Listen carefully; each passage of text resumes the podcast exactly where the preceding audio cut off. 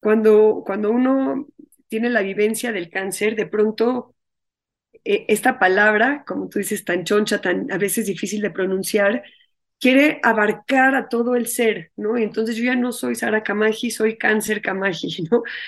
Y, se quiere apoderar de tus apellidos, de tus nombres, de todo tu ser. Y de pronto creo que la batalla, si es que hay tal cosa, tiene que ser contra el hecho de que yo no soy cáncer, yo soy una persona y soy, quiero dignificar mi nombre y mi experiencia en este mundo, en esta tierra.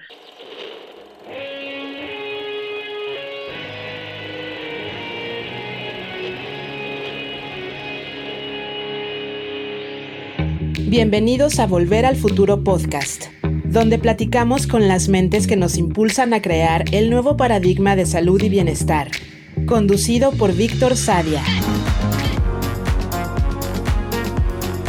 Muy buenos días, muy buenas tardes, muy buenas noches. Hoy nos acompaña Sari Kamaji.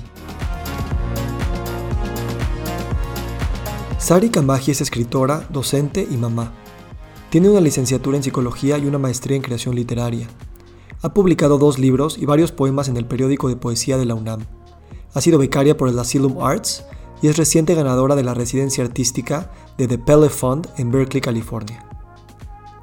Esta conversación es una conversación entre amigos, amigos que se conocieron gracias a la enfermedad, amigos que se siguen sanando, amigos que siguen explorando el profundo misterio de la existencia, tal como lo hace un médico con su paciente, una madre con un hijo, un amigo con otro. Sari, gracias por estar aquí. Gracias a ti, Vic. Es un gusto y es un honor compartir este, este espacio contigo. Sabes, eh, yo siento que nuestra amistad es gracias al cáncer y de alguna manera esta conversación para mí es, un, es una exploración sobre lo que significa la amistad y el cáncer tal vez. Em, quisiera empezar en un lugar un poco difícil tal vez, que es el hospital. ¿Cómo, cuando tú estabas en Nueva York hace, hace unos meses, en el hospital, eh, cómo llegaste a ese cuarto? Llévanos a ese lugar donde entraste a un cuarto esterilizado eh, y donde de alguna manera no solo hubo un cambio de células y de genes, sino también de historias, de narrativas y de palabras. Ok, bueno, pues vamos ya muy directo al grano, muy directo a la escena del crimen. Eh, me parece bien. Mm, bueno, yo entré al hospital en Nueva York en mayo de 2020 entré sabiendo y bueno, firmando todas las, las consignas médicas de, bueno, conocer los efectos secundarios del tratamiento al que yo me estaba sometiendo. Y, y, bueno, decidí entrar al hospital esta vez, después de ya más de un año y medio de tratamientos y de internamientos, decidí entrar de otra manera. Y cuando digo la palabra decisión, eh, lo digo cabalmente y lo digo no como algo espontáneo, sino como algo que se trabajó para, para entrar de una manera distinta al hospital. Eh, en ocasiones anteriores la entrada había sido pues casi siempre en emergencias, casi siempre con muchísimo miedo. Eh, no voy a decir que esa vez de mayo del 2020 no fue así, también había algo de miedo, pero también algo de confianza y de certeza de lo que yo estaba haciendo ahí. Y entonces entré al hospital eh, visualizando que estaba entrando a una universidad en Nueva York, eh, con esa eh, mirada un poco más abierta y con una sensación de que voy a aprender.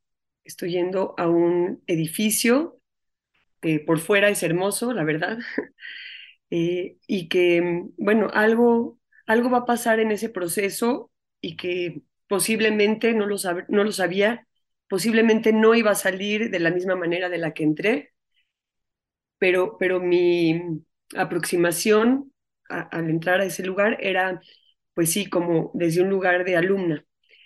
Y, y bueno, pues entré con, con mi maleta, dos maletas, una muy grande y una de mano, y en ella eh, llevaba pues eh, toda, toda una preparación de, de, quién va a estudiar y, y, quién va a necesitar ciertas cosas. Eh, para esa ocasión me preparé con ropa especial, ropa toda de algodón que me gustaba. Me preparé con eh, shampoos, con jabones, con cremas que tenían un olor que me agradaba y que pues eran eh, hipoalergénicas y tenían, bueno, menos riesgo que cualquier otra crema eh, de generar alguna reacción incómoda en el cuerpo. en mi maleta de mano llevaba una cantidad de cosas de Michaels y de, de Arts and Crafts, de manualidades, juegos de mesa, y todo un estudio de artista portátil que se fue desplegando poco a poco en ese maravilloso espacio y pequeño cuartito en donde eh, ocurrieron pues maravillas. Eh, pero esto fue poco a poco también, ¿no? Porque yo entré al cuarto muy optimista, pero cuando abro la puerta y veo las dimensiones del espacio en donde yo sabía que iba a vivir un mes o más de mi vida, en donde los colores pues no eran precisamente los, más alegres o los más inspiradores, era un cuarto beige, este, con a lo mejor, no sé, 20 pasos de la cama, de un lado de la cama hacia el baño, eh, en donde lo, lo más atractivo que había, y eso era mucho, era una ventana rectangular eh, que a lo mejor mediría un metro y medio, eh, de, del East River de Nueva York, porque estaba en Manhattan y bueno, yo podía asomarme y ver a los buques pasar. Este, yo entré en una tarde y bueno, eh, en ese momento, pues cuando empezó a hacerse de noche y entré yo sola en un cuarto, en un piso donde básicamente son pacientes que están en aislamiento y que no pueden salir más que con ciertos permisos de sus recámaras y, ya ni se diga hacia otros pisos del hospital, o sea, otra ala del hospital, pues empezó como que a, caer en mí, pues como cierta intriga de cómo le iba a hacer para, para que mi mente no me traicione y no me haga sentir que estaba en una prisión. Y entonces lo primero que hice fue decirle a mi mente, a ver, una pausa, eh, a ver qué traemos en esta maleta de manualidades. Y lo primero que hice fue sacar una caja de origamis que llevaba nivel niños. Eh, o sea, acaba de decir que yo soy un artista, pero no soy una artista plástica. Y sin embargo dije, bueno, pues además de libros, que me hice en esa ventanita que les platico, un pequeño estante con ciertos libros que quise que me acompañaran, este, pues dije, bueno, no sé en qué condición mental voy a estar para poder leer y entender lo que lea, entonces pues voy a irme a cosas más básicas y entonces esta cajita de origami era pues sí, nivel niños y, y dije, bueno, pues voy a empezar por ahí y me puse a hacer primero un perrito de origami, después un gato, después un helado, después una casita y Ahí me, la pasé haciendo como unos seis o siete origamis que pegué en, en la silla del reposet que estaba atrás de mí. Dije, bueno, pues si el espacio, pues nunca es como uno lo imagina, nunca es como uno quiere que sea, pero puede tener mejoras. Entonces empecé por ahí, por intervenir el espacio y que de alguna manera entendí más adelante era intervenir un espacio también simbólico, interior, de decir, bueno, eh, hay algo aquí que puede parecer incómodo, que a lo mejor no quiero estar aquí, pero ¿cómo lo puedo hacer un poquito más vivible, más cómodo? Es muy claro cómo eh, reflejas no solamente el viaje de sanación que había empezado de adentro hacia afuera, sino también el rol del artista en el mundo, que llega a una hospital, universidad, cáncer, eh, prisión, y, con pasos de niño chiquito dice, pues voy a, voy a ver qué puedo intervenir, ¿no? En ese sentido, ¿cómo para ti fue esta idea de que la definición del cáncer obviamente siempre la bajamos de esa nube inconsciente colectiva, de lo que significa, de lo que puedes esperar. Pero en algún momento también pudiste decir, yo me puedo apropiar de, lo que es esa definición. ¿Cómo fue para ti el, ese proceso de, de no traicionar algo que todos te dicen que no puede ser así? Que a lo mejor es también decir, si te atreves tú a definir el cáncer, estás no solamente cometiendo una herejía, sino poniendo tu vida en peligro. Y de alguna manera, yo no me imagino tu proceso que lo viví tan de cerca, que hubiera existido sin esa eh, opinión tan positiva, positiva me refiero a afirmativa, de, de Sari diciendo qué es lo que esa experiencia puede ser. pues muchas gracias por preguntarlo, Vic, porque de pronto parece que uno llega a ciertos momentos de la vida o a ciertos lugares casi por generación espontánea y se nos olvida que, que hay mucho proceso detrás para llegar a esos puntos. Entonces, por eso decía, bueno, entraste como al momento, al episodio, a la escena como del crimen o a, la escena climática. Y, y bueno, gracias por preguntar esto del proceso. Bueno, creo que por una parte, eh, de alguna manera, toda mi vida me he preparado o me preparé para llegar a ese momento, a ese punto. Y fue ahí por primera vez en la que pude anudar muchas experiencias, eh, aprendizajes, corrientes por las que me he sumergido y que no entendía por qué las había vivido. Pero fue en ese punto de mi vida, en ese momento, en ese lugar, en el que dije, de aquí soy. O sea, yo bailé 15 años de mi vida. Bueno, es ahora cuando toca mover el cuerpo y bailarlo y disfrutarlo. Bueno, yo estudié una carrera en psicología. Bueno, es ahora de la hora de replantearse cómo puede fungir un yo lo más sano posible en un entorno médico y de, mucha enfermedad. Bueno, yo eh, me preparé o quise mucho buscar la maternidad, bueno, es ahora cuando la voy a ejercer.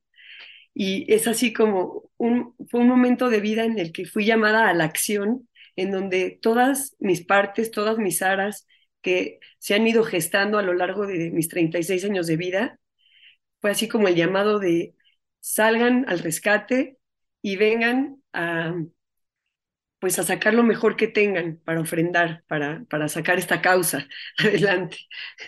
Entonces, eh, pues también no voy a decir que es algo que yo logré sola con todas mis partes.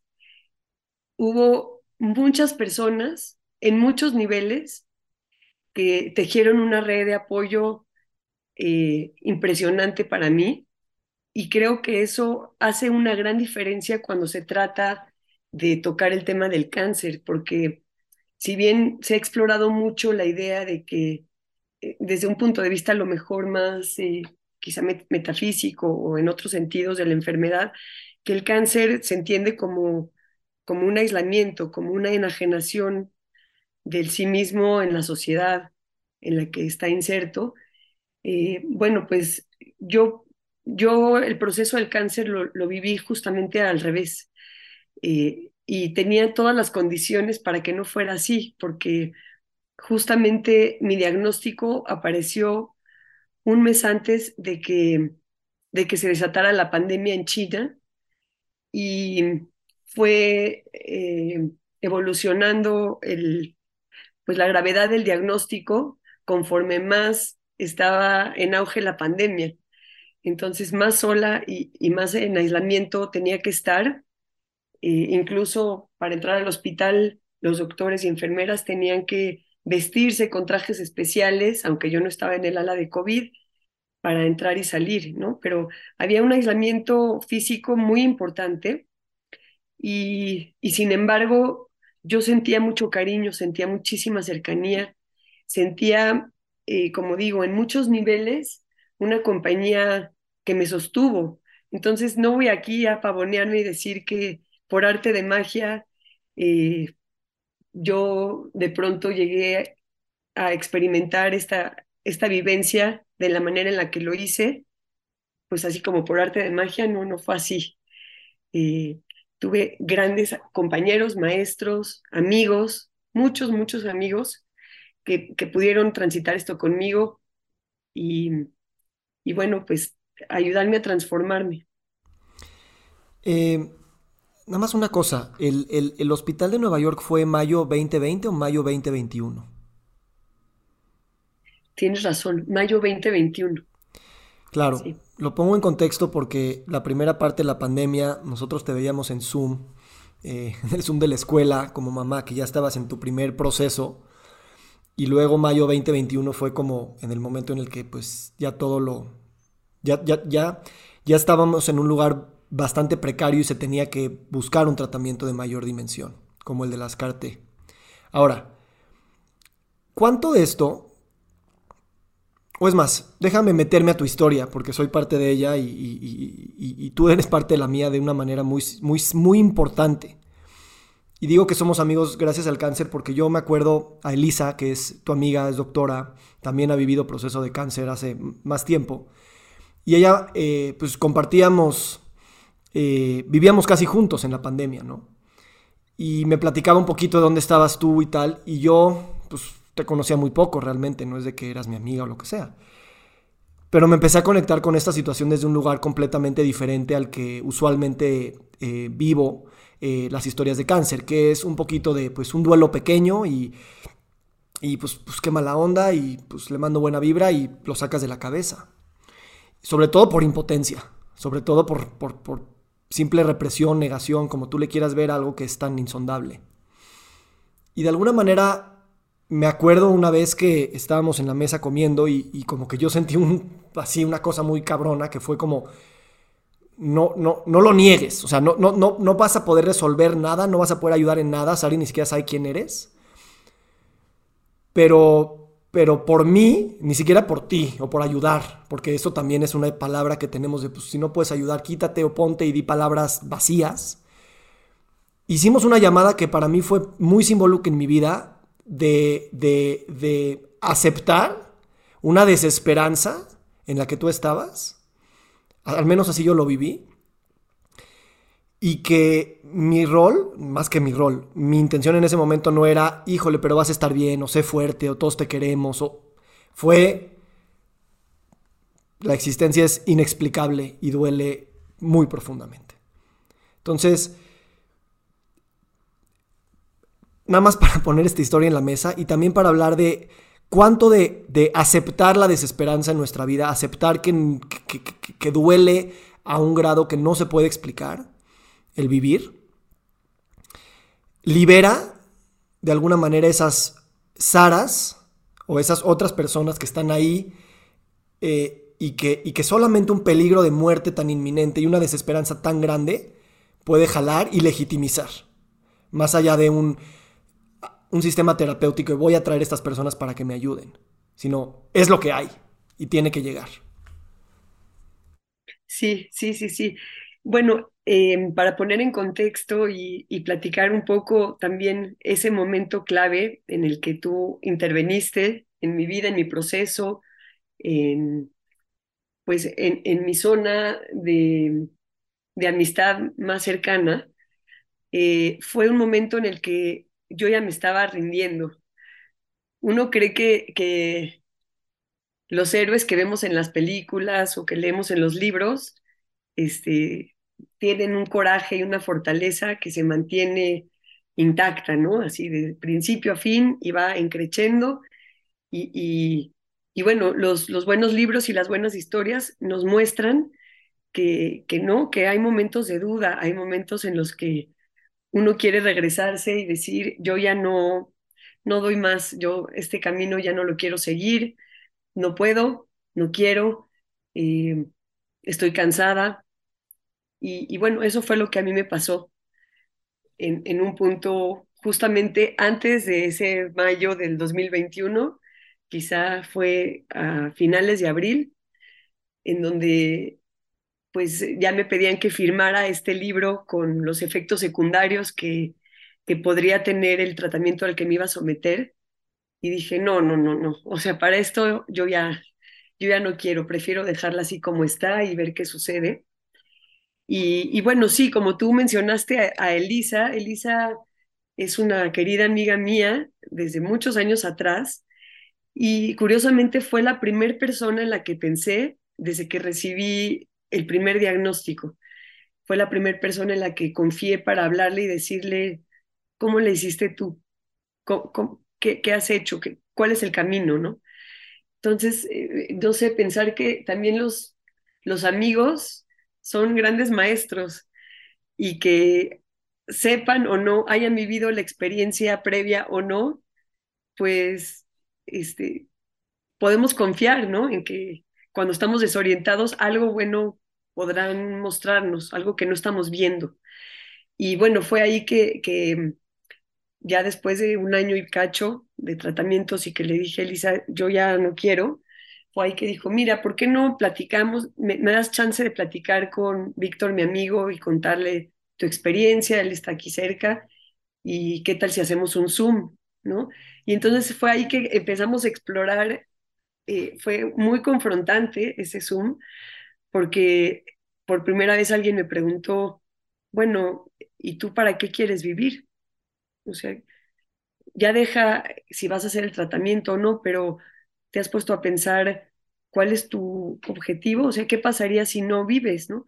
Y sin ningún juicio y sin ninguna eh, tratar de convencerme, al contrario, ¿no? Me acuerdo mucho que tanto tú como Elisa me dijeron, si tú quieres abortar la misión, nosotros te vamos a apoyar, sabiendo que se nos va a venir a todos el mundo encima y que va a ser algo muy difícil porque ya estás ahí, estás a punto de tomar ese paso, pero nosotros vamos a respaldar esa decisión. Fue un acto heroico, la verdad, y que, que fue un muy buen comienzo, o sea, porque lo que hicieron ustedes fue una intervención con preguntas, con curiosidades, este, y con muchísima empatía, eso creo que es clave cuando, cuando amigos me han preguntado recientemente, oye, este, tengo otro amigo que lo acaban de diagnosticar, ¿qué rol debo de asumir yo como amigo? ¿Qué, qué te sirvió?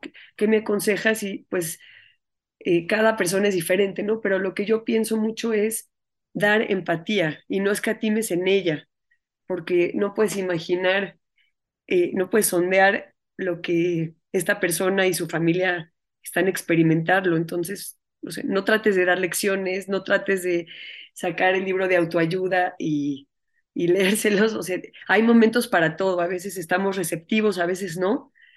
Pero bueno, ese momento fue un punto de no retorno, como le llaman en los libros, en las historias, porque fue un, un cuestionamiento muy profundo de decir, ¿por qué y para qué quieres tu vida? ¿Para qué quieres vivir?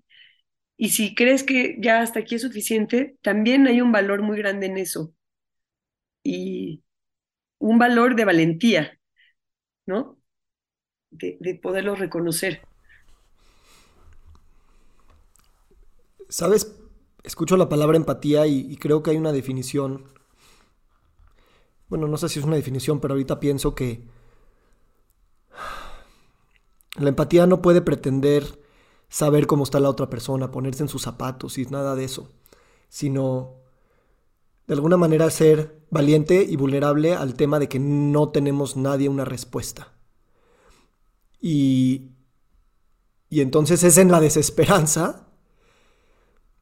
Eh, ahorita me acordé de una carta que le escribe Jacques Derrida a su amigo y le dice, si lo único que existe en este mundo es desesperanza, al menos ten la certeza que yo voy a estar ahí para compartirla contigo. Exacto. Entonces, sí creo que se requiere, por eso dicen que luego la, la valentía es, es la madre de todas las demás emociones y virtudes, porque sin valentía no se puede experimentar tristeza, dolor, desesperanza, así como tampoco felicidad, dicha, gracia, este, asombro. ¿Cómo, y, solo porque estoy guiando aquí yo preguntas, pero esto va más allá, ¿cómo tocar para ti esa desesperanza y de alguna manera, cuando dices que somos héroes en decirte vamos a ayudar a abortar la misión si eso quisieras, que se me hace también profundamente increíble que lo hayamos hecho en esa espontaneidad. Em, no sé, a veces pienso también en los en la gente que estaba en los campos de concentración y, digo, no sé si es un ejemplo muy extremo y no, había tanto autoanálisis, pero sí cuando ya pierdes todo y legitimizas que pues ya no hay nada, em, eso da fuerza. En vez, de, en, vez de, en vez de quitarte, en vez de, de alguna razón, te, llega, llega una fuerza, llega una inspiración. Sí, qué bueno que lo mencionas, estamos como conectados por Wi-Fi eh, inconsciente, pero uno de los libros que leí en, uno de mis internamientos fue el de Imre Kertész de Sin Destino. Y, bueno, eso también fue uno de los libros que me hizo sentir un asombro muy grande, eh, porque bueno, ese libro en particular de Kertész habla de un chico que tiene unos 15, 16 años y que es llamado, eh, es reclutado para ir a los campos de concentración. Y, bueno, él lo ve como un joven que tiene 16 años y, y que se está aproximando a la vida que es, no la que se imagina porque no tiene otro referente. Entonces lo hace desde una ingenuidad y desde una apertura y novedad que, que bueno, lo hace a Kertész con esa narración ganar el premio Nobel, ¿no? Que es no, tener un juicio predeterminado para entrar a una circunstancia que bajo la lectura de todo el entorno mundial, pues es complicadísima y es eh, terrorífica, ¿no? Y bueno, la parte final de ese libro, así como que se quedó muy impregnada en mi experiencia, porque este joven regresa a su casa y a sus padres ya los mataron, no queda nada de su familia más que sus vecinos, y entonces sus vecinos le dicen, oye, pues ahora lo que te toca es olvidar todo lo vivido. Y le dice, pero ¿cómo? Si esto es parte de, de mi vida, eso es lo que me hace estar hoy aquí. ¿Cómo le dicen, sí, tienes que olvidarte de los horrores para poder construir una nueva vida. Y él dice, pues es que esto es mi vida, ¿no? Sin adjetivos, ¿no? Esto es, y deshacerme de eso es como, pues sí, mm, mm, mm, eh, hacer una disección y, y como poner un, un, mutismo, ¿no? En una parte esencial. Y, y yo dije, bueno, estoy totalmente de acuerdo, no puedo verlo más que así. Ah, también tiene una descripción asombrosa en donde nos cuenta cómo empieza a ver las, las chimeneas en, el campo de exterminio y él pues en un primer momento no sabe que, que está viendo los hornos crematorios, ¿no? Pero los ve con, dice, wow, es lo más bello que he visto hoy en mi día. Y, y bueno, es algo durísimo, ¿no? Porque incluso como en la parte ética o moral, decir, ¿cómo Kertész pone un personaje a ver este atardecer con humo y fuego desde unas chimeneas y el personaje lo ve con así como, gracias que puedo ver esto, ¿no? Entonces, me parece que, eh, bueno, esta visión y, junto con muchas otras este, lecturas, experiencias, conversaciones, este, lo, lo que me dio es poder integrar las dualidades, ¿no? Y, reconocer que somos mucho más de lo que podemos entender, de lo que tenemos enfrente, sí. que eh, hay algo mucho más completo. Eh, esta imagen de la chimenea me recuerda también las, las chimeneas del cáncer, ¿no? Y cómo apartamos la mirada cuando, cuando dejarla ahí eh, nos muestra que el cáncer es más allá que humo. y de alguna manera nos, una de las entradas a esto es que la, alegría y el asombro y la belleza también pueden compartir el mismo espacio emocional que el dolor excruciante, ¿no? que el dolor inefable. Eh, Tesh dice, hay una frase que me encanta que dice, siempre dudo de todo lo que escribo, pero nunca, nunca dudo de que tengo que estar escribiendo. Sí. Y, creo que, creo que no es una metáfora decir que el cáncer y la escritura son similares, o el, proceso del cáncer y del proceso de la escritura son similares. No es una metáfora, es algo demasiado literal, ¿no? En el, en el caso de que escribir es un acto de esperanza, en el que escribimos también nuestras cosas más profundas, como si, como si nos estuviéramos muriendo, o como si nos vamos a morir pronto, porque entonces podemos soltar, ¿no? Y al mismo tiempo también esto lo dice eh, Blanchot, dice, los optimistas no escriben mal, pero los pesimistas no escriben. ¿Cómo, ¿Cómo, fue para ti? Y perdón que te avienten nada más citas, pero las tengo todas presentes. Rosa Montero también es escritora. Hay un libro que escribe un poquito sobre la muerte de su esposo de cáncer. Y dice, yo que siempre he narrado toda mi vida y la he escrito, el cáncer me dejó en mutismo, me dejó en silencio, dice, ese dolor duele. ¿Cómo para ti eh, evolucionó o, se transmutó lo que significa escribir? Sé que no lo puedes resumir muy rápido, pero lo que venga en este proceso de, cáncer y escritura. Ay, muy buena pregunta. Bueno, primero que nada pienso que las, algunas enfermedades o varias enfermedades o todas son una escritura en el cuerpo. Algo se está trazando ahí, ¿no? Algo, eh, algo importante. Yo, después de todo este proceso, aprendí a ver el, el linfoma que tuve con, con mucha compasión y con mucho agradecimiento de que mi cuerpo me diera señales para decir, este, aquí algo no anda bien en todos tus cuerpos que tienes, algo tiene que replantearse.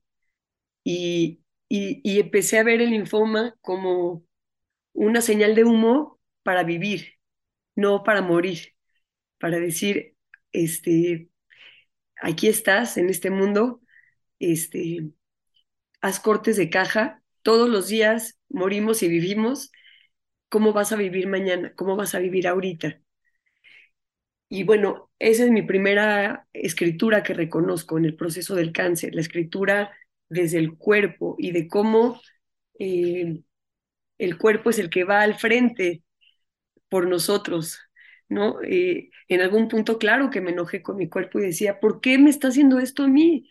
Yo trato de comer sano, he hecho ejercicio casi toda mi vida, estoy muy consciente de, ser una persona sana, no tengo vicios, este, ¿por qué yo estoy experimentando esta enfermedad tan dura? Y entonces eh, me, di cuenta que no, no, se trataba de una matemática de causa-efecto tan obvia o tan lógica, ¿no? Que hay otras sutilezas que tenemos que ver y tejer y narrar para entender más allá o intentar entender más allá, porque como vemos, pues esta realidad nos rebasa, está mucho más, más grande que nosotros, pero otra de las cosas que me ayudó, además de, ver el cuerpo como, como un espacio de escritura, en donde se está escribiendo nuestra historia y la podemos leer también en las cosas que nos van sucediendo y las saludes y enfermedades que atravesamos. Otra de las cosas fue escuchar otras experiencias, para mí fue muy importante y yo honro mucho este espacio de podcast y también los que en su momento pude escuchar tuyos y de otros autores, porque me inspiraron, me inspiraron mucho, este, y venían desde un lugar en el que yo no, no me sentía con resistencia, ¿no? Porque hubo gente que quiso hablar conmigo, que no, yo, gente que yo no conocía, pero se enteraron de mi caso y me decían a través de amigos y familiares, este, quiero contarme mi contar mi historia para que tú tengas una fortaleza y te des ideas y, y yo no quería escuchar a nadie, porque decía, yo no sé cómo esa historia tan directa me puede en este momento afectar, y no, no estoy abierta, ¿no? Hay momentos para todo, en ese momento no estuve abierta, pero de alguna manera los podcasts, eh, ciertos libros, eh, ciertas películas también, eh, que intuitivamente y también por azares del destino me iban llegando, fueron muy nutritivos para poder yo agarrar pedazos de, de otros discursos y tratar de elucubrar cómo iba yo a reconstruir el mío. Eh, me acuerdo mucho, en particular, uno de Cancer Talks, que precisamente tú me recomendaste, y justo iba a una de las revisiones previas al hospital, antes de este gran tratamiento, lo iba escuchando en audiolibro, y ahí recomendaron un libro que se llama eh, Radical Remissions. Lo dijeron así como por rebote y dije, ah, esto suena interesante, suena medio como mágico, esotérico, le voy a entrar. Y entonces también me puse a escucharlo en audiolibro y una de las partes más fundamentales de ese libro fue el hecho, es como lo que hace es una doctora en psicología, se va por el mundo para buscar casos de éxito, de remisiones aparentemente espontáneas, pero quería entender qué había pasado con esos casos en los que de pronto tenían una enfermedad de cáncer gravísima y de pronto se habían curado. Pero quería entender qué tenían en común estos casos que, que generaban algo aparentemente espontáneo que no lo era. Y bueno, una de las partes más fundamentales de esos nueve pasos o coincidencias que tuvieron esas personas era que habían asumido la enfermedad y la responsabilidad de su salud bajo sus propios mandos y términos y no estaban entregados completamente al caregiver o al médico o al diagnóstico, sino que habían dicho, la salud es mi responsabilidad. Y eso para mí fue un momento de epifanía, porque si bien pues sí, había yo tomado ciertas responsabilidades, digo, soy una mujer adulta, soy una madre de familia, este, pues mucho también me había dejado guiar por el miedo, que es normal cuando te dicen te vas a morir si no haces algo, ¿no? Que eso, bueno, todos nos vamos a morir, pero cuando te lo dicen así de frente y con esa seriedad, dices, bueno, ¿qué hago? Dame el camino a seguir, dame la receta, este, estoy en tus manos. Y, y pues en el momento en el que yo caí en cuenta y que fue a través de estos pasitos, ¿no? De estas nociones de que el podcast que me llevó al libro, que me llevó también a discutirlo con ustedes, que me llevó a ir como decir, aquí hay algo de verdad, estoy encontrando alguna, alguna, algún mapa a seguir y no es precisamente el mapa médico, sino algo distinto que incluye o no a lo médico, pero es más allá de esto, ¿no? De decir, esto es mi responsabilidad. Yo, ahora sí va a sonar un poco cursi, pero yo soy la autora de lo que va a pasar con mi vida.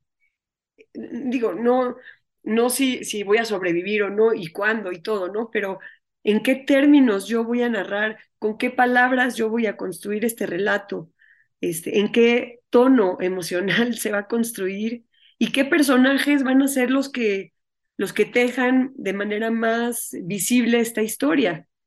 Y entonces fue ahí que dije, no, no, no, a ver, aquí tenemos que hacer un replanteamiento de la situación, porque si yo me dejo en manos de, de, de, todo esto, o sea, de, cómo la misma narrativa del cáncer, que por sí misma ya trae una connotación de guerra, de lucha, de batalla, de exterminio, de tu cuerpo te traiciona, pues entonces, pues ese es un discurso, ¿no?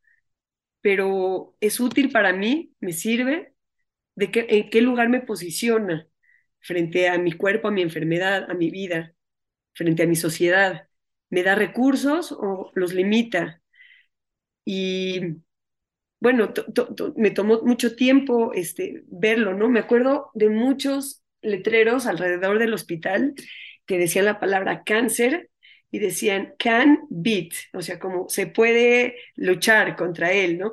Que eran eh, como maneras o slogans de decir ánimos, este, lo puedes sortear, vas a, a, salir adelante con la batalla, pero algo en mí me hacía cortocircuito porque yo soy una persona pacifista o que busca ser muy pacifista, no soporto que gente a mi alrededor esté en conflicto. O sea, digo, no, no, a ver, hablen, vamos a tratar de resolverlo desde que soy niña.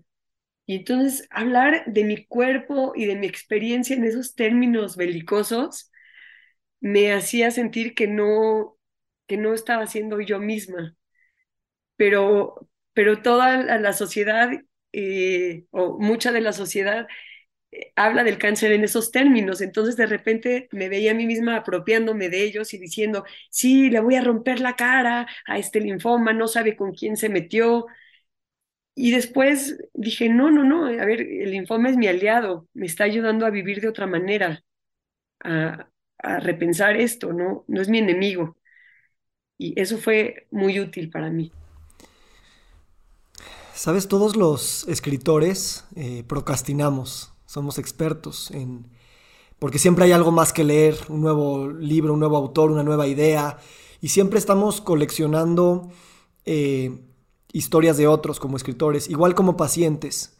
Está ese momento en el que pues has hay que leer blogs y escuchar podcasts y, consejos, ir con doctores y segundas opiniones y terceras opiniones, ¿no? Y el tratamiento de cáncer en ese sentido es como la escritura, ¿no? Vas recopilando pedazos de información, maestros, entrevistas y todo lo vas registrando. Pero tal vez podríamos decir que el tratamiento no tanto empieza en el research.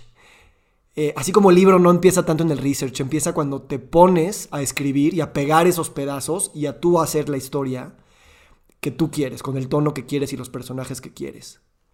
Claro, y también cuando empiezas a entrar en conciencia de detalles, que, de repente son detalles muy, a lo mejor, este, triviales y cotidianos, pero que por alguna razón te deslumbran y que dices, me quiero quedar observando más tiempo esto. Hay algo aquí que, que necesito explorar, que necesito mirar, que necesito, eh, que me asombra mucho. Y, bueno, yo creo que para mí ahí empieza también la escritura, pero también con, con la gran incertidumbre. Eh, y bueno, eh, las enfermedades de, este calibre, pues son, son tan difíciles a veces de llevar precisamente por esto, por el tema de la incertidumbre, ¿no? Llegas primero a la consulta y diciendo, me siento muy mal, llevo tiempo teniendo esto, me está sucediendo, no sé qué pasa con mi cuerpo, ayúdame a traducirlo. Le dices al doctor o al experto o al chamano, a quien, ayúdame a traducir esto que me pasa. Y entonces, pues el médico o el examinador se toma su tiempo, observa y entonces viene el momento de hacer más pruebas y de buscar más evidencia. Y es ahí uno de los momentos más, más difíciles. Creo que también en la parte creativa, ¿no? Cuando dices, a ver, hay algo aquí que me está picando, no sé en qué va a desembocar, qué angustia, qué emoción, este, cómo sostengo este momento en el que no sé ni dónde estoy parada y qué va a pasar con la trama, ¿no? Eh, fue ahí que, que sí, que tenía que respirar hondo miles de veces, que, este, pues sí, pedí ayuda de, de, amigos que hubieran ya vivido esto, Elisa fue una de ellas, y ella me decía mucho, no veas todo el mar, ve solo la siguiente ola. ¿Cuál es el primer, el siguiente paso que toca? Enfócate en eso. No, pues la consulta médica, ok, enfócate en llegar ese día a la consulta y escuchar con todos tus oídos, punto no tienes que preparar más, o sea, como la mente es experta en viajar en el tiempo e irse a escenarios siempre, este, o muchas veces pesimistas porque quiere sacar lo mejor de ti, quiere ponerte listo, ¿no? Para esperar lo peor y estar con todos tus sentidos y todas tus fuerzas combatiéndolo. Pero pues a veces no es eso lo que necesitas, sino calma, contemplación, respirar, eh, observación, necesitas a lo mejor otras habilidades que son más elevadas en el cerebro, el, cerebro primitivo que quiere estar ya al ataque o está en shock o está, ¿no? Ahorita cuando hablas de, de, la traducción, pedimos que alguien nos lea el texto del cuerpo, nos lea las células en su término biológico, su término genético, o su, sintomatología, o la parte emocional, o sea, cualquiera de las lecturas que distintos expertos, traductores, nos van a interpretar el texto. Y pienso un poquito en, Walter Benjamin y habla un poquito de la labor del, traductor. ¿Cómo... Se me hace muy profundo esto, ¿no? Porque el cáncer siempre es una interpretación y una traducción reduccionista. Y para mí eso es algo de las cosas más fascinantes. Yo antes no podía pronunciar esa palabra, literalmente no me salía de la boca. Y simplemente con esa curiosidad, valentía y también desesperanza de saber que uno no quiere vivir atrapado en un miedo que nunca se exploró. Em, descubrir que en, esa palabra está, está todo el universo, literalmente. Entonces, a lo mejor, ¿cómo, ¿cómo, lo ves tú? O sea, es como jugar con varias traducciones Sí, tal vez es jugar con varias traducciones, sabiendo que la original, el, tocar lo que el texto original quiere decir es completamente intraducible. Totalmente, sí. Por ahí dicen que el traductor traiciona, traducir es traicionar, ¿no? Porque nunca puede llegar a abarcar todos los significados que están implícitos en una frase, en un verso. Y pues creo que sucede lo mismo en el término del cáncer, porque pues sí, eh, un, médico, un oncólogo te va a dar una versión, una traducción, eh, como dices, biológica, médica, de lo que te está sucediendo, pero también vas a necesitar una traducción emocional, eh, social, una traducción espiritual, una traducción no solo ontológica, oncológica, sino ontológica. Y entonces, pues ahí vale la pena cotejar varias propuestas de traducción y que, el alto mando de tu ser pues vaya tomando de esas traducciones para hacer una, una versión, una propuesta distinta, ¿no? Que no, se quede solo con una línea o con la otra, sino que pueda quizá eh, si es de ayuda, pues reconstruir algo un poco más eh, variado, multifacético. Sí, y, recordándome un poquito también Adorno, y hablando, allá hablamos de la Segunda Guerra Mundial, Adorno decía que, pues dijo, y es una, es una frase muy controvertida, ¿no? Pero dice que, que la poesía no era posible después de Auschwitz. Y creo que Kertész fue uno de los pocos que dijo es que lo único que queda después de Auschwitz, de Auschwitz es poesía. Quiero preguntarte sobre la escritura del cuerpo. Y una vez me acuerdo, hace, hace pocos meses me dijiste, es que ya no quiero terapias de, de sanación emocional, psicológicas, necesito llevarlas a mi cuerpo, necesito hacerlas somáticas. Necesito que, que, que, no pasen tanto por el análisis y la filosofiada, y, hablar del pasado y hablar de nuestra relación, etc. Sino estas terapias que a ti y a mí nos, nos han llamado mucho porque se, se, el trauma y la enfermedad se ha... Eh, encarnado. Encarnado. ¿Cómo, ¿Cómo, ha sido para ti esta... Eh, este descubrimiento, ¿no? Muchas veces le llamamos medicina alternativa cuando realmente es, es, llevar literalmente lo que sabemos que sucede con la enfermedad ¿Y cómo ha sido para ti el, el, sanar desde una terapia completamente corporal, somática, de tu voz, de tu garganta, eh, de temblar, ¿no? Eh, porque para mí esto es algo que, que le tengo todavía demasiada curiosidad. Sí, sí, sí.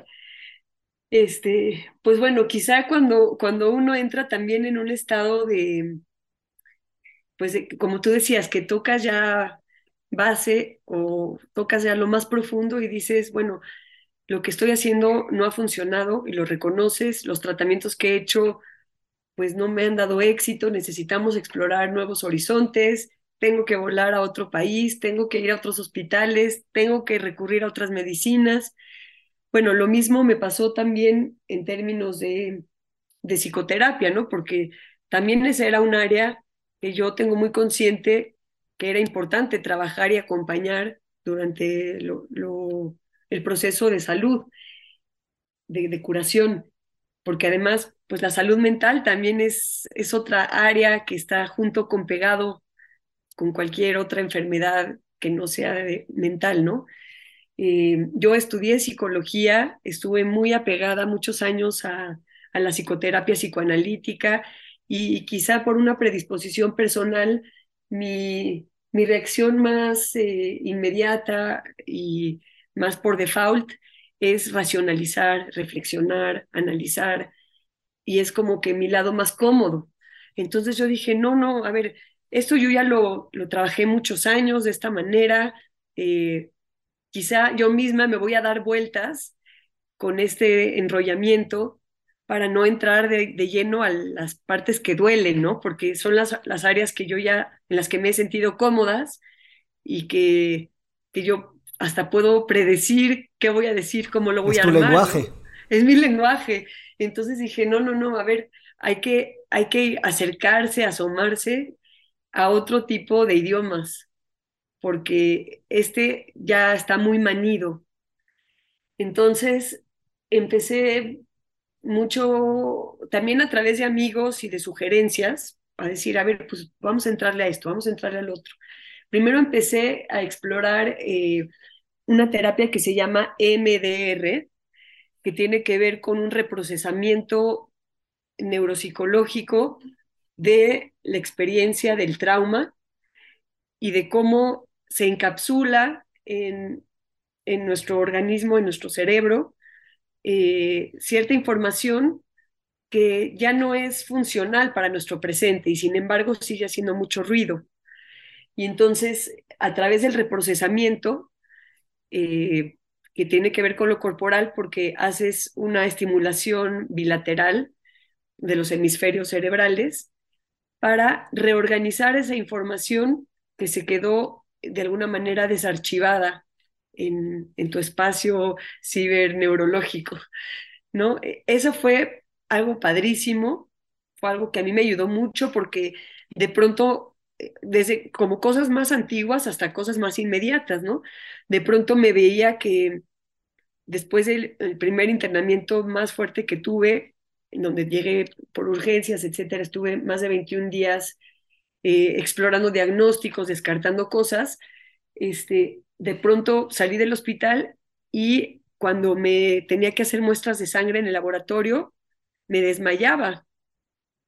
Y entonces dije, no, pues, o sea, en una condición en donde la enfermedad es de la sangre y me van a estar sacando sangre cada semana, más de una vez a la semana, no es funcional que me desmaye, tengo que hacer algo. Y entonces lo reprocesé, por ejemplo, ¿no? Y, entonces acomodé esa experiencia que en su momento fue muy traumática, del olor al alcohol, del algodón, de la jeringa, que antes de haber vivido este internamiento no me pasaba para nada, pero ahora sí, entonces necesitaba que fuera funcional para ese momento y lo reprocesé. Ahora, ¿qué otra, otro tipo de terapias en mi caso fueron útiles? Eh, mucho, por ejemplo, no era una terapia como tal, pero yo sí lo veía de esa manera.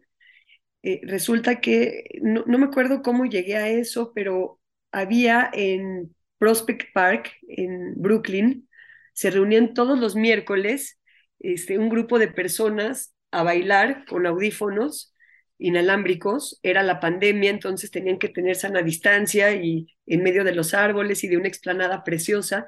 Todos los miércoles de 5 a 7 se reunían personas para eh, hacer un proceso que se llama Five Rhythms, que tiene que ver un poco con una meditación guiada, pero eh, como que vas fluyendo a través de tus propios ritmos corporales. Y bueno, yo iba así como para divertirme y porque me gusta bailar, pero hacían mucho hincapié en que quien lo guiaba en que no se trataba de sacar la técnica y la pirueta y la estilización y la punta y el flex, sino que era más bien déjate llevar por los recovecos de tu cuerpo y entonces si de repente está un ritmo que tiene unos beats a lo mejor más este pues de percusiones, ¿no? A ver, contacta con tu corazón, con tu latido. ¿Qué, qué sientes ahí? ¿Enojo? ¿Sientes eh, desdicha, desgano, o sientes mucha vitalidad, pasión, eh, ¿qué, qué, qué, te está moviendo, no? Y fue en una de esas sesiones en donde sentí mucho enojo, mucho enojo por lo que, ah, por lo que había vivido mi propio cuerpo en, en, el proceso médico, ¿no? Por haberme sometido a tantas cosas. Sentí mucho dolor por eso, ¿no? Por tener un cuerpo al frente que, que haya cooperado tanto y de pronto me vino así como, como una desolación muy grande y la pude llorar en ese momento. Y que a veces no damos cabida para eso, ¿no? Para decir, oye, me enternece lo que ha tenido que vivir mi cuerpo con tal de sobrevivir. Y ahí yo le di un lugar en ese tipo de terapia. Otra, por ejemplo, fue una terapia de voz, en donde a través del canto pude yo eh, y es una experiencia como de musicoterapia, pude exorcizar sonidos y voces y cosas quizá atrapadas en distintos registros de mi cuerpo que son previas al cáncer, ¿no? Y, pude liberarlas. Otra experiencia fue, por ejemplo, eh, masajes terapéuticos, en donde después de muchos años o de muchos meses, de experimentar mi cuerpo a la defensiva, de ahora me van a picar, ahora me van a mover, ahora me van a amarrar, ahora me van a meter eh, medicina, porque mucho a veces de la quimioterapia y quien lo ha vivido, lo ha experimentado, sientes de pronto como que estás eh, siendo prisionera de tu propio cuerpo, de lo que se está generando ahí, y no puedes escapar de la náusea, del malestar, de un sentimiento, una sensación corporal en donde sientes que tu sangre se espesa y, no puedes hacer que cambie que se acelere. Después de unos días cambia y mejora, pero se, siente como que estás atrapada ahí. Y entonces de pronto tener una experiencia de que alguien se aproxime a mi cuerpo y que sea de una manera placentera, de una manera respetuosa, de una manera en la que mi cuerpo pueda liberar ciertas tensiones y relajarse, fue delicioso fue reconectar con cada nervio, cada músculo de mi cuerpo para darle un mensaje de decir, a ver, te consiento, te escucho, te apapacho, te conecto. A ver, otra vez eres Sara, vuelve a ti, vuelve a ti. Fue eso increíble, increíble. Otro fue que eh, como parte de estos círculos de sanación que tienen algunos hospitales, bueno, hubo uno que hicieron por Zoom que era de Mind and Body Medicine.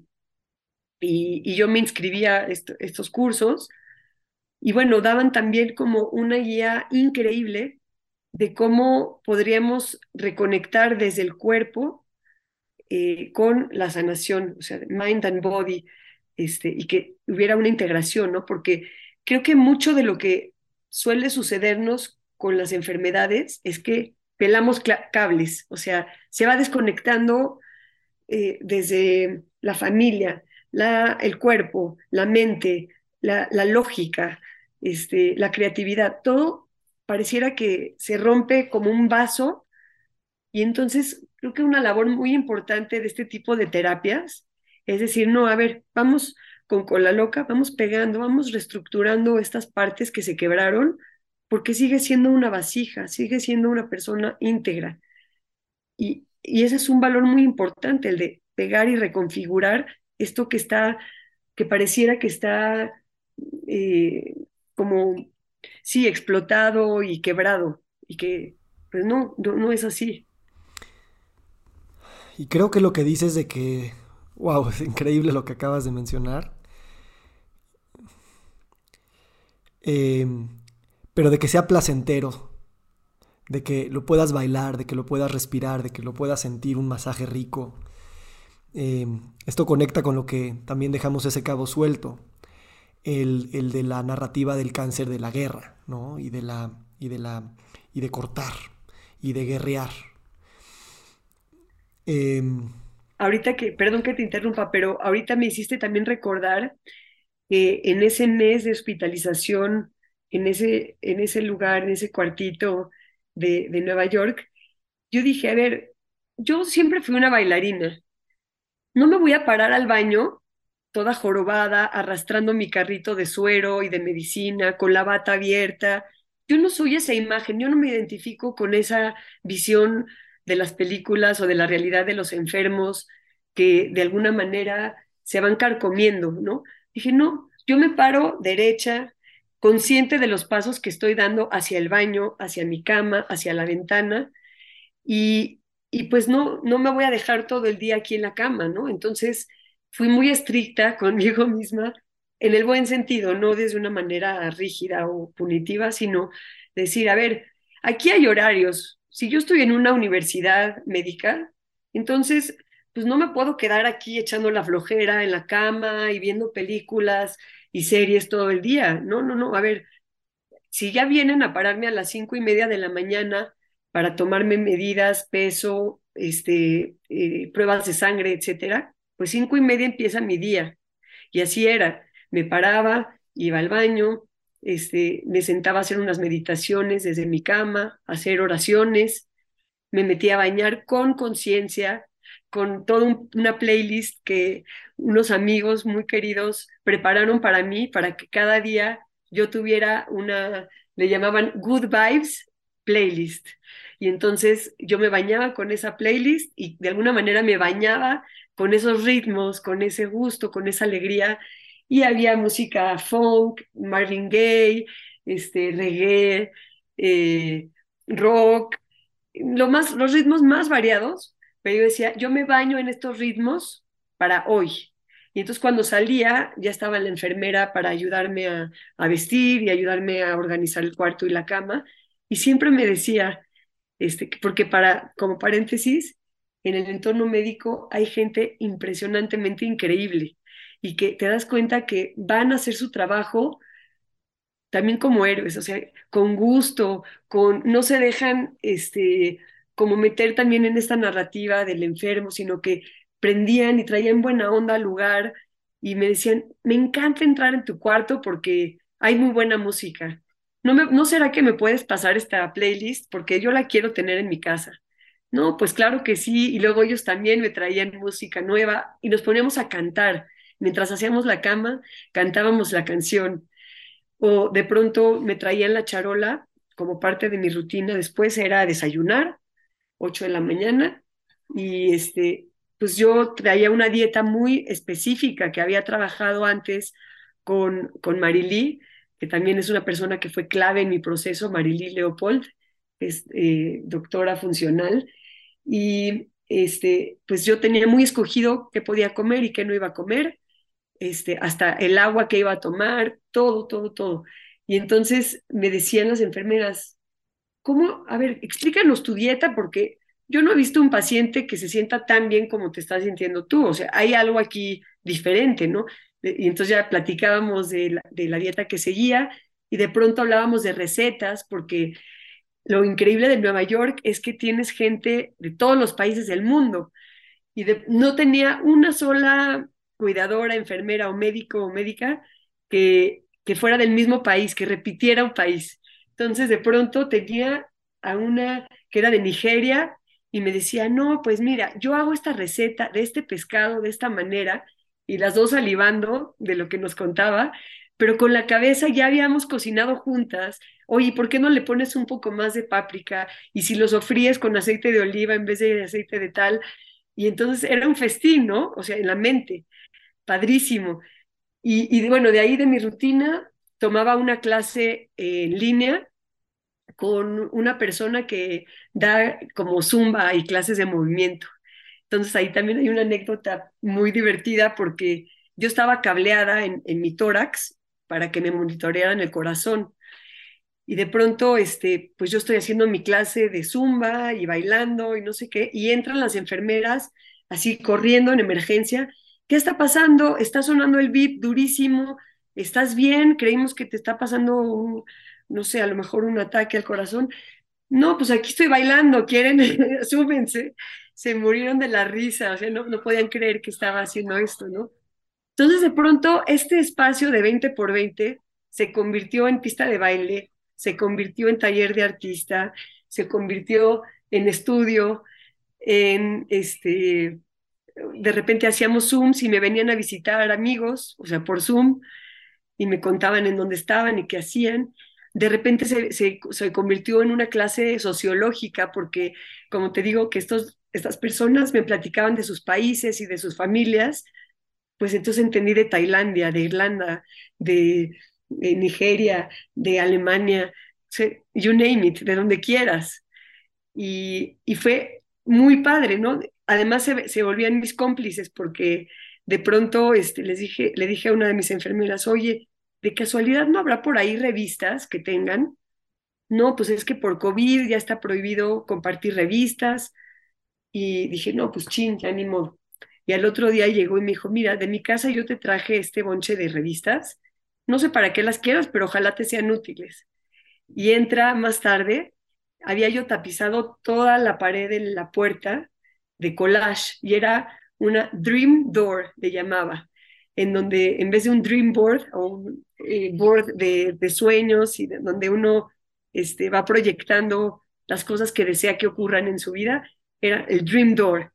Y entonces todo, toda la pared y toda la puerta estaba llena de ese collage que yo había hecho y que de alguna manera funcionaban en mí como neuronas en espejo, ¿no? Porque decía, mucho de lo que había puesto ahí era gente comiendo cosas que se veía que estaban disfrutando, eh, gente junta, celebrando algo, este, muchas mascotas, naturaleza, comida, recetas, este, niños, eh, familias, abrazados, campos, paisajes. Entonces yo decía, este, a ver, a lo mejor mi espacio ahorita es limitado, pero hay mucho más que eso. Y yo cuando veo este Dream Door, tengo una puerta abierta hacia la percepción de algo distinto y que a partir de eso que yo creo y veo, me activa algo, algo especial, o sea, algo bueno. Y entonces una de las doctoras que era más seria y más así como que entraba nada más a lo que iba y siempre como que me quería dar malas noticias, ¿no? Este, me decía, oye, pues yo creo que aquí ya te vamos a cobrar renta, ¿no? En vez de que tú vengas aquí, te vamos a cobrar renta porque lo que tú acabas de hacer aquí es un estudio de artista. Ve nada más cómo interveniste el lugar. Y yo de, ¿cómo? ¿No se podía esto?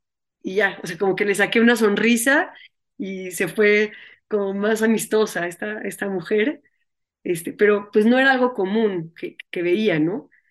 Otra vez, ya casi para terminar, eh, tuve la experiencia de que, pues ya en los últimos días de mi estancia, empecé a sentir que extrañaba mucho a mis hijos, a mi esposo, a Marcos, y que pues no, no veía cuándo iba a terminar esto, ¿no? A pesar de que no me la estaba pasando mal, pero de pronto me cayó un baño de tristeza muy importante. Y entonces puse música en mi cuarto, era el atardecer, estaba lloviendo a la ventana y me puse a bailar, pero empezaron a, escurrirme lágrimas y lágrimas y lágrimas de tristeza de, lo que estaba viviendo, de lo fuerte que había sido todo el proceso en mi cuerpo, de estar en aislamiento tantos días, porque estuve más de 30 días en completo aislamiento. Y de pronto entra una de las enfermeras que me había pedido la playlist y me tocó el hombro y se dio cuenta que estaba yo bañada en lágrimas. Me dice, ¿cómo? Pero, ¿qué te pasó? O sea, siempre que entro estás trabajando, estás eh, bailando, estás haciendo, ¿qué tienes? Y le dije, no, pues nada más hoy sentí mucha tristeza y, y la estoy viviendo, la estoy encarnando y la estoy sintiendo. Y me dijo, quiero decirte que te agradezco que me hayas dejado eh, cuidarte estos días y ver cómo un paciente puede experimentar su estancia aquí de una manera muy, muy digna y muy, muy vivificante. Este, me, me, has cambiado en 20 años de mi práctica, me has cambiado la noción de lo que puede ocurrir en un espacio como este y te lo agradezco profundamente. No te voy a olvidar nunca. Le dije, no, pues yo tampoco a ti, porque lo que haces todos los días, pues hace un cambio importantísimo, ¿no? En, cómo la persona que está aquí vive la experiencia. Y fue un momento muy, muy, muy bonito, muy, muy especial. Este, bueno, eso sí, es parte de lo que te quería contar de lo que sucedió en ese cuartito mágico. Eh, Empezamos hablando de ese cuartito como el área del crimen y terminamos hablando de ese cuartito como el cuarto mágico. Y precisamente yo creo que, que así es como podemos redefinir la guerra, ¿no? La guerra hacia nuestros cuerpos que también generaron el cáncer, hacia nuestra sociedad que ha generado mucho cáncer, hacia las guerras que tenemos. Y en vez de mandar misiles y mandar tanques y mandar soldados, mandemos bailes, mandemos poemas, mandemos abrazos. Y, yo siempre pienso, ¿no? O sea, si, si antes de mandar los tanques a los países que quieres conquistar, te das 10 días y les mandas primero gente que pues vaya a los templos, vaya a los jardines, ponga sus canciones, cocine sus platillos, baile sus bailes, tal vez la, la guerra perdería mucho sentido.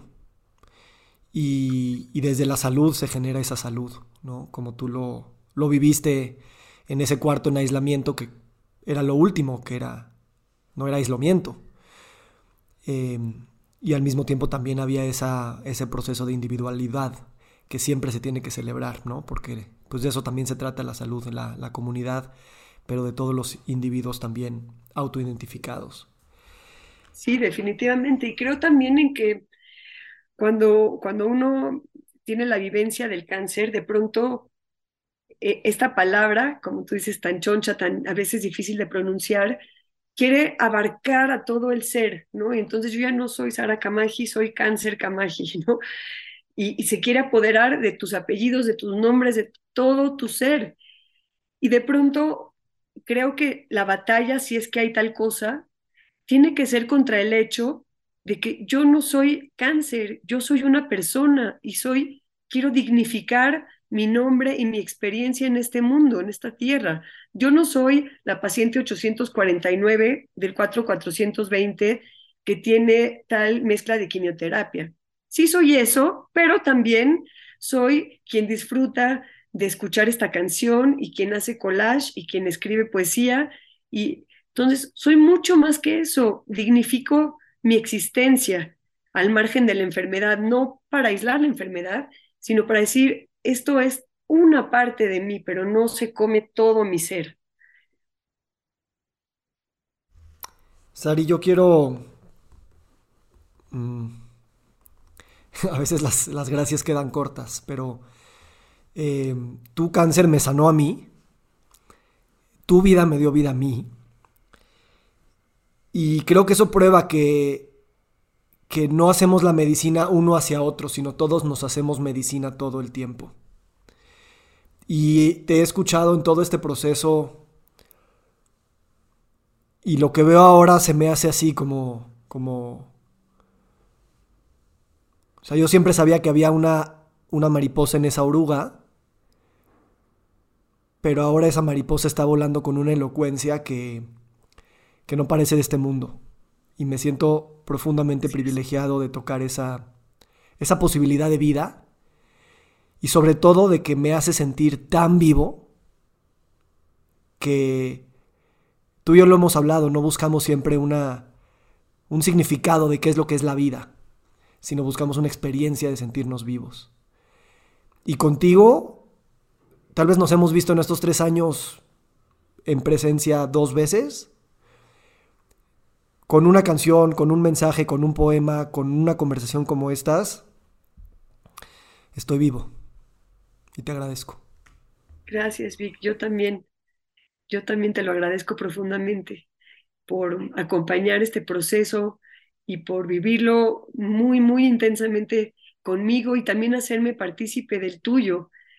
Creo que una de las partes que, que yo más atesoro de haber vivido esta experiencia y que ahora puedo voltear a ver, es que el, el pedir los unos por los otros, pedir bienestar, pedir compañía o pedir eh, cercanía, creo que es de las cosas más poderosas que tenemos como seres humanos y como sociedad. Y, y bueno, lo que tú, yo, Elisa, pudimos vivir en este tiempo creo que es como un pequeño laboratorio de, de, de esto que, que, estoy mencionando, de, de cómo eh, estamos todos vinculados y quizás sí, yo soy la, que en ese momento encarnaba la enfermedad del cáncer, pero no, todos estábamos espejeando algo de, esa situación, de esa condición. Y, y, fue, fue maravilloso, ha sido maravilloso.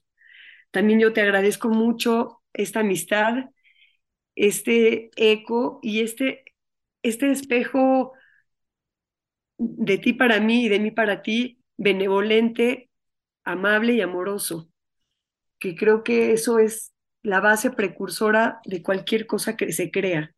Alguien que te vea, que te refleje confianza en lo que eres y en lo que estás haciendo. Para mí ha sido lo más importante, un, un espejo creyente en mí. Y yo creo en ti. Creo además que esto que haces con el podcast, con el blog que tienes, con los congresos, son, son actos de coraje y de valentía y que vienen de muchos lugares, de mucha genialidad, de muchísimo esfuerzo, pero también de una manera de decir, no estoy conforme, no estoy conforme con, con que se hable de esta manera, que haya esta narrativa. Quiero que, que en esta biblioteca hayan muchas traducciones. Y, y bueno, tú eres un gran bibliotecario. Te agradezco mucho, mucho, mucho por la difusión que haces con todos los temas de salud, con este abanico multicolor que planteas para tus lectores, tu audiencia, tus convocantes en los congresos.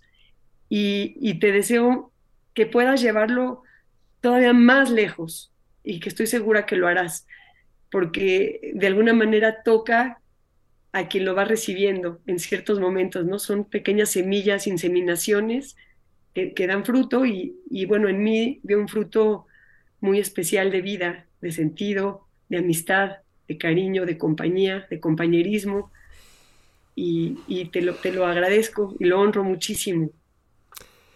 Gracias, lo recibo. Gracias. Y ya nada más para cerrar, decirte que estoy muy emocionado. Es como cuando te enteras que, un, que uno de tus escritores favoritos va a sacar un nuevo libro y ya no aguantas porque venga. Pero ahorita me dio esta sensación de que tú ahorita estás empezando a producir cosas increíbles. Pero estoy más con esa expectación, no yo como, como tu público, que eso siempre es un deleite, pero expectando de ver qué es lo que va a pasar contigo cuando estés produciendo todo eso y que eso sea un gran regalo que tú te das a ti, que te mereces y que te da tanta, tanta vitalidad, que te deseo también una completa espontaneidad y, y, soltar todas las expectativas y nada más vivir con esa esperanza tan hermosa con la que vives con tus idiomas, con tus bailes, con tus miradas y con tus, tus sonrisas tan profundas. Gracias. Gracias, gracias Vic. Te quiero y te agradezco mucho. Gracias a ti, Sari. Yo también te quiero. Feliz día. Nos encantaría recibir tu retroalimentación de estos podcasts para continuar generando contenidos que te sean útiles e interesantes. Si puedes, déjanos un comentario en la página web victorsaadia.com.